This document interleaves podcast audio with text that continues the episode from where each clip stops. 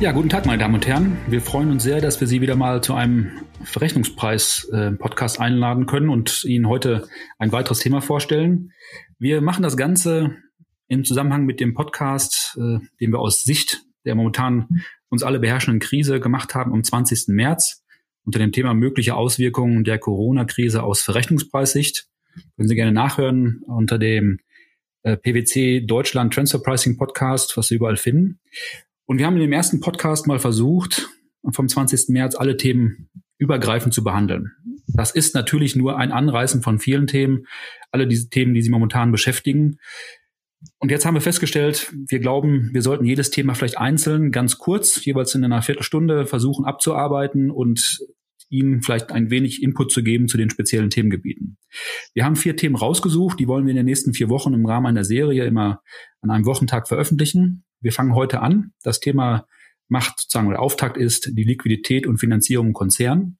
In der nächsten Woche werden wir einen Podcast veröffentlichen zum Thema und dann konkret Margensteuerung in der Krise. Drittes Thema ist das Thema Supply Chain Veränderung und die Auswirkungen. Und das vierte Thema bestimmt auch nicht ganz unwichtig. Wie gehen wir mit dieser ganzen Krise um in Bezug auf laufende APAs, auf bestehende APAs, auf zukünftige APAs? Was hat das alles für eine Relevanz? Heute, wie gesagt, machen wir einen Auftakt mit dem Thema Liquidität und Finanzierung Konzern. Ich mache das natürlich nicht alleine. Ich habe zwei Kollegen dabei, Dr. Jörg Hülshaus und Gerrit Halbach, die beide Experten sind. Jörg. Ja, ich bin äh, Partner im ähm, Bereich Verrechnungspreise am Standort äh, Düsseldorf bei PwC und beschäftige mich seit vielen Jahren mit dem Thema Finanzierungstransaktionen im Konzern.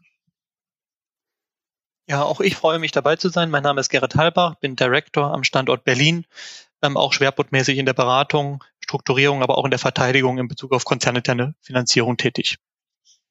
Prima, vielen Dank. Ja, ich glaube, damit sind wir gut aufgestellt mit den beiden Experten und meinen Kollegen, ähm, so dass wir uns heute mit dem Thema auseinandersetzen können. Ich glaube, das Thema ist auch deswegen wichtig, weil die konzerninternen Finanzierungstransaktionen genügend Spannendes zu bieten haben. Wir sagen Ihnen nichts Neues, dass wir bisher eigentlich wenig Regelungs wenig Regelung hatten, viel Rechtsprechung und das Thema ist genügend kontrovers diskutiert.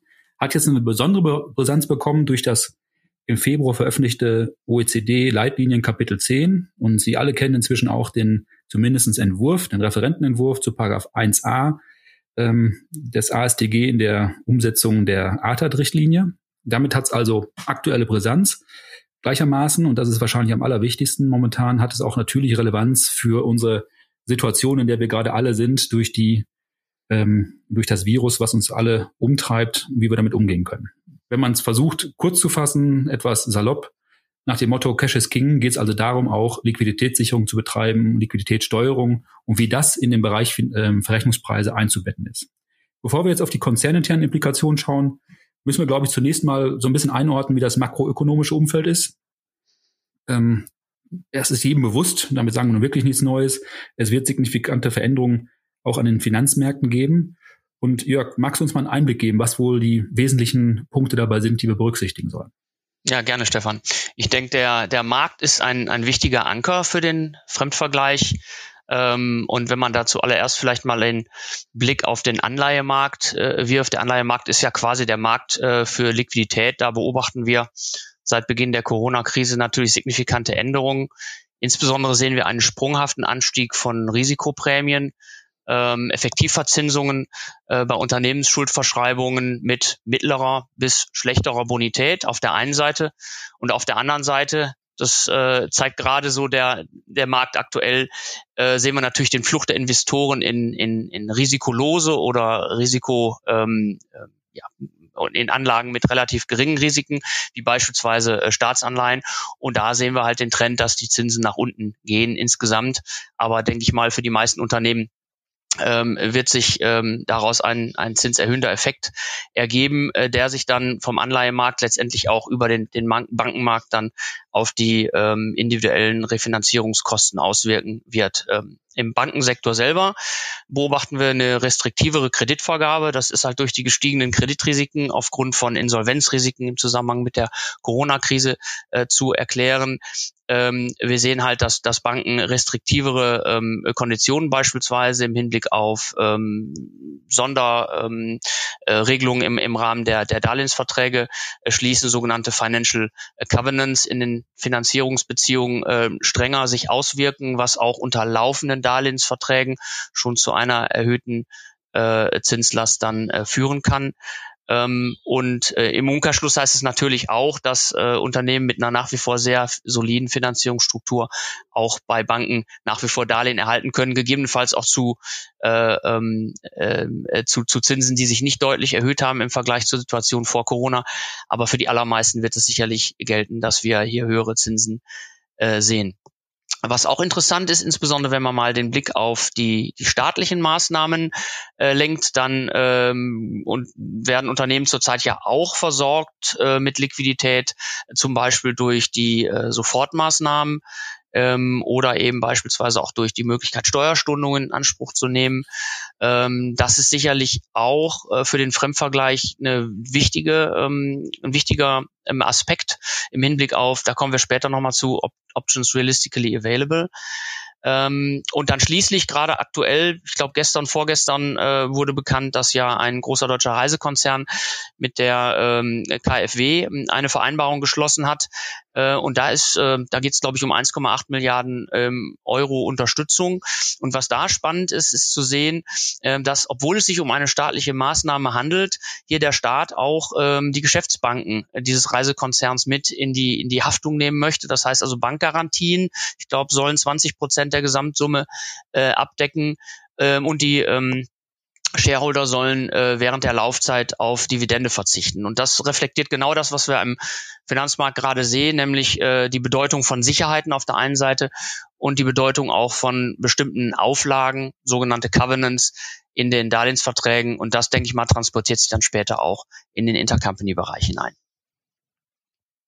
Ja, prima. Das ist ein guter Hinweis und vor allen Dingen auch die gute Überleitung für mich mal in den Bereich der konzerninternen Finanzierungsthemen überzuleiten vor diesem Hintergrund, den Jörg jetzt gerade aufgearbeitet hat, vor dem Hintergrund äh, aus makroökonomischer Sicht, Gerrit, mit welchen konkreten verrechnungspreisrelevanten Finanzierungsthemen ähm, sehen wir uns denn momentan konfrontiert oder die Unternehmen konfrontiert und was sind dann deine Beobachtungen?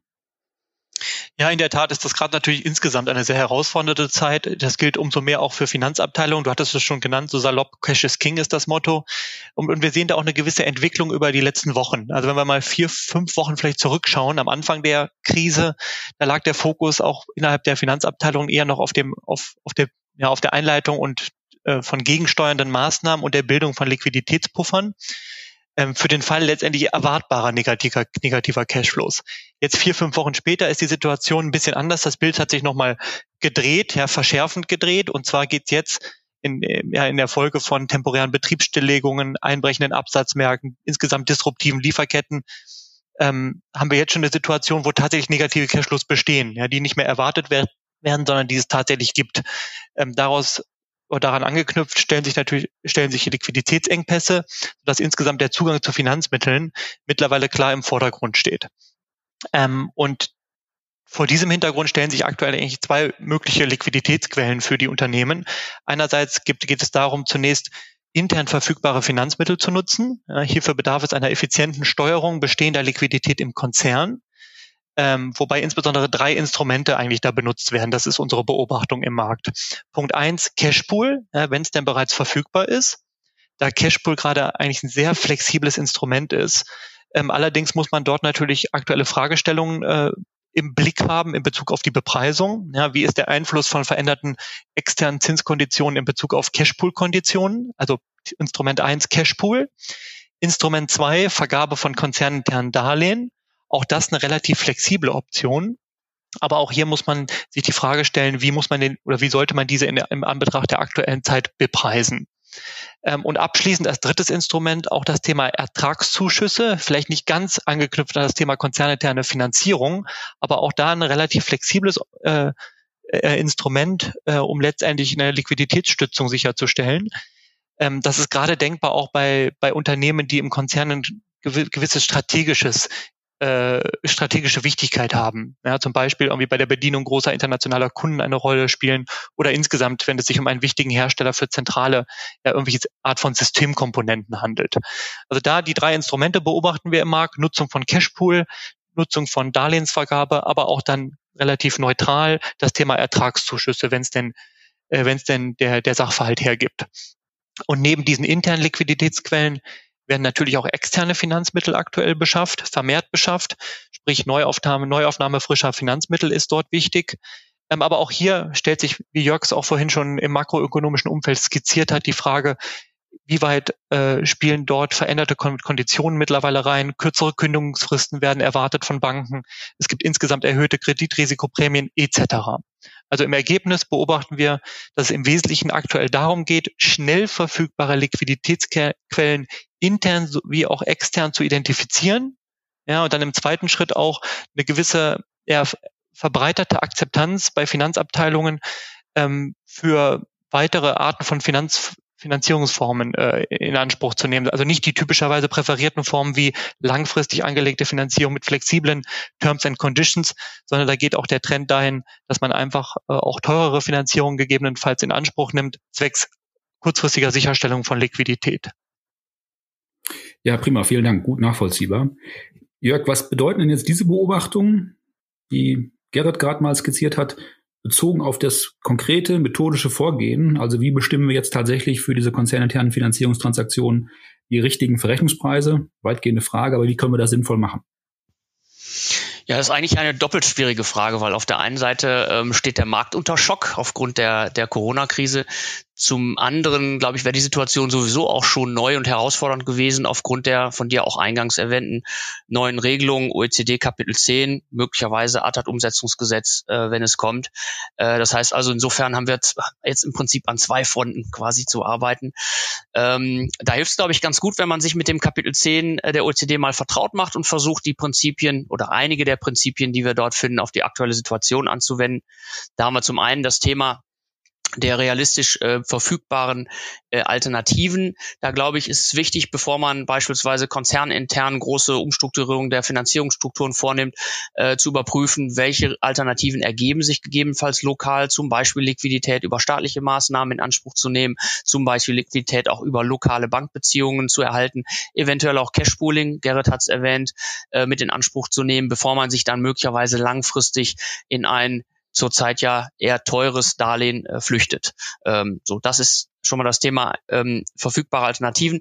Dann glaube ich zweiseitiger Ansatz, also gerade auch in der aktuellen Situation nicht nur die die Position des Darlehensnehmers analysieren im Hinblick auf seine Alternativen, sondern auch schauen, was eigentlich aktuell den Darlehensgeber äh, betrifft. Da hatte ich eingangs ja schon erwähnt, äh, bei der staatlichen äh, KfW-Finanzierung beispielsweise, da sieht man schon sehr schön, dass, dass halt Sicherheiten gefordert werden, dass man sich das anschaut, gegebenenfalls Garantien.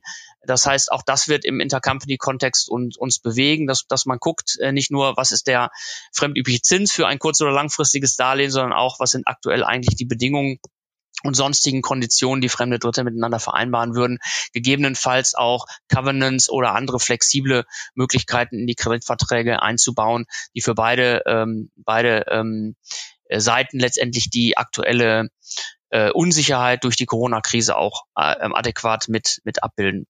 Und dann haben wir das Thema der OECD zeitnahe Preissetzung.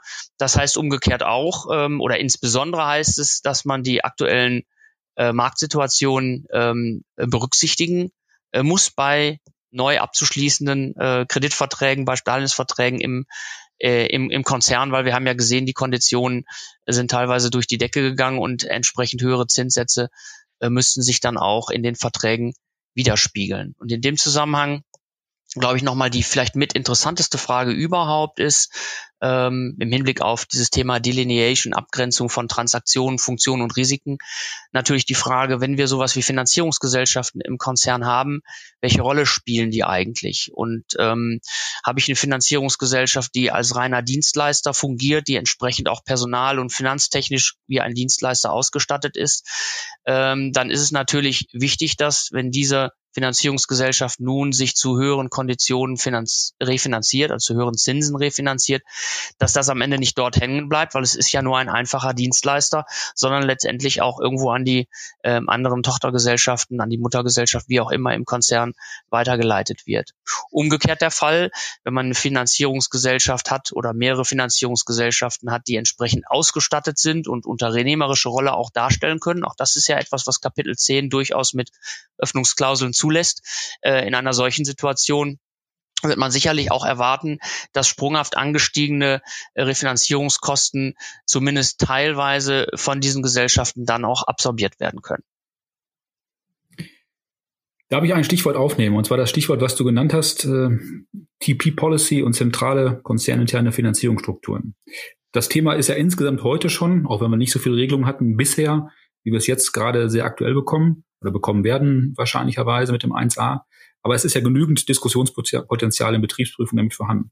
Gerrit, was ist denn deine Einschätzung dazu? Wird sich das Thema noch verschärfen? Und wie kann sich der Steuerpflichtige, wenn das der Fall ist, äh, darauf am besten vorbereiten?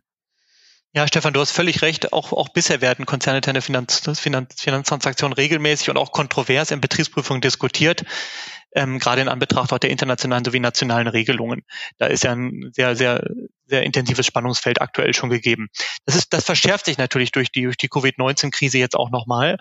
Ähm, worin besteht aus meiner Sicht der, der konkrete Spannungspunkt? Ähm, und zwar ist es auf der einer Seite, auf einerseits haben wir damit zu tun, dass wir über kurzfristige Veränderungen von Zinskonditionen sprechen, ja auch wie Jörg es gerade skizziert hatte. Auf der anderen Seite sind aber gerade diese TP-Policy-Themen langfristig verankert. Ja, da geht es wirklich um, um eine klare strukturierte strategische Ausrichtung, ob ich zentrale Finanzierungsgesellschaften habe oder gegebenenfalls über eine dezentrale Finanzierungsstruktur spreche. Und daran angeknüpft stellt sich immer die Frage, das klang auch gerade so ein bisschen bei Jörg schon durch, in Bezug auf die Klassifizierung und Einstufung dieser Gesellschaft. Ja, habe ich wirklich eine entrepreneurhafte, unternehmerische, äh, ausgestattete Gesellschaft, die dann auch Chancen, ja, aber auch Risiken trägt. Und jetzt haben wir durch Covid-19 natürlich die Situation, dass diese Risiken, die bisher oftmals der Anknüpfungspunkt auch für Diskussionen waren und eher teilweise auch ein bisschen theoretisch daherkamen, ja, jetzt materialisieren sich diese Risiken aktuell in der Krisenzeit. Und ähm, da muss man natürlich jetzt aufpassen aktuell, äh, dass man einerseits konsistent ist mit der TP-Policy. Ja, man kann das Ganze natürlich aber auch auch irgendwie als, als Chance sehen und gegebenenfalls auch, auch strategische Weichenstellung aktuell betreiben. Und insgesamt, eins ist mir noch wichtig, wenn wir über Risiken insgesamt sprechen, müssen wir auch hier differenziert auf den Einzelfall draufschauen. Ja, denn Risiken sind nicht Risiken.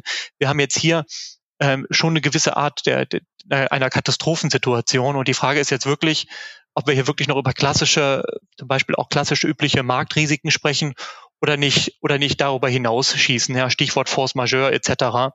Und das bedarf letztendlich einer ordnungsgemäßen und geeigneten Dokumentation, um auch das, das gewählte Verrechnungspreissystem in Bezug auf Finanzierung nachhaltig, nachhaltig äh, verteidigen zu können. Ja, prima. Das ist eine klare Einschätzung. Wenn ich das sozusagen nochmal verschärfen darf, Gerrit, oder die Frage noch sozusagen nachschärfen darf. Jetzt hast du gesagt, wir müssen aufpassen, dass wir eine sinnvolle Dokumentation machen vor dem Hintergrund der Risiken. Jetzt, wenn ich das versuche, in Zusammenhang zu bringen mit den schon zuvor diskutierten ökonomischen Implikationen, was bedeutet das denn jetzt konkret für die konzerninternen Verträge? Sei es Darlehen, sei es ein Cashpool. Wie soll ich damit umgehen, um genau darauf vorbereitet zu sein, was du gerade mal in Bezug auf die Betriebsprüfung skizziert hast? Ja, das, das gibt, äh, man könnte jetzt sagen, das schiebt der ganzen Sache vielleicht einen gewissen Riegel vor, aber ich würde es eher fast anders formulieren. Es, es gibt dem Ganzen, es ist ein Rahmen, den wir berücksichtigen müssen. Denn wie du sagst, es bestehen in der Praxis natürlich weitestgehend konzerninterne Verträge auch für Finanzierungstransaktionen. Ja, wie es ja auch grundsätzlich zwischen fremden Dritten üblich ist.